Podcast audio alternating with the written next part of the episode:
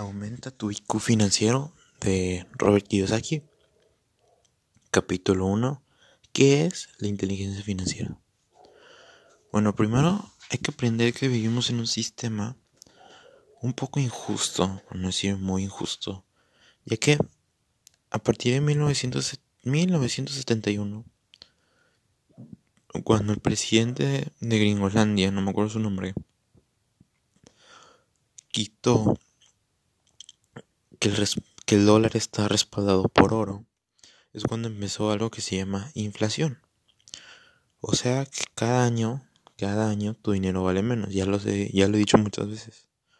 Que no, no puedes meter tu dinero al banco. Por eso, o sea, eso pasó y como vimos en el capítulo anterior, las viejas creencias se fueron pasando tras generación tras generación pero creo que la gente no se ha dado cuenta que vivimos en una economía en donde el dinero pierde valor todos los años y en donde cada vez tu dinero vale menos y en nada te sirve ahorrar. Y también nos muestra cómo hay problemas, tanto los ricos como los pobres tienen problemas. Los pobres tienen problemas y nos contó una historia muy fea de...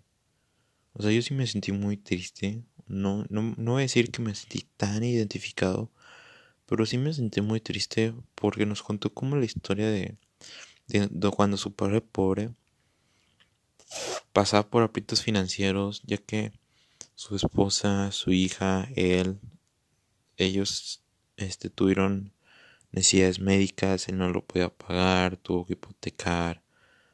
Y es como un dolor de muelas que poco a poco, si no lo atiendes, se va haciendo más grande, más grande, más grande. Entonces, la clase media y los pobres ignoran esos problemas o los tapan o los quieren engañar y cada vez haciendo más grande, más grande, más grande.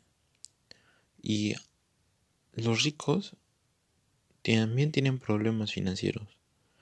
El problema de tener mucho dinero es un problema igualmente complicado que el de no tener nada. Pero la diferencia es que ellos avientan el problema. Robert dice, yo, bueno, lo escribió en el 2006 y dice, yo me podría retirar ahorita, pero ¿para qué? No tengo ganas. ¿Para qué? ¿Para jugar golf? Yo soy muy apasionado en crear negocios y resolver problemas financieros. Y entre más lo hago, más aprendo. Y ese es el chiste de todo. El EQ financiero es aprender a resolver mediante los cinco este, habilidades que nos vamos a, vamos a enseñar en este libro. Aprender a resolver los problemas financieros. Aprender a resolverlos.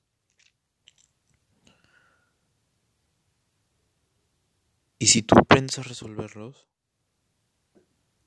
no hay problema económico más grande que tu cerebro. ¿Por qué? Porque tú tienes, primero tienes que aprender que vivimos en un sistema que ya cambió, que ya las viejas creencias, los viejos consejos no sirven. Y segundo tienes que saber cómo hackear y ganar en este sistema. Y eso es lo que hacen los ricos. Ellos no es que trabajen más, o sea, ya lo he dicho miles, de miles, de miles de veces, el trabajo duro no es la solución. La educación profesional no es la solución. O sea, si yo les contara que no lo voy a hacer por mi seguridad, ¿cómo es que yo, sin mover un dedo, hago dinero? Incluso más que mi maestro, mis maestros que se la pasan horas y horas trabajando con un albañil o que un mesero, pues dirán, o sea, no manches, o sea, no es justo, o sea, tú no mueves ni un dedo y generas tanto. Pero es que la clave no está en eso, la clave es saber hackear el sistema. Y para eso se utiliza el IQ financiero.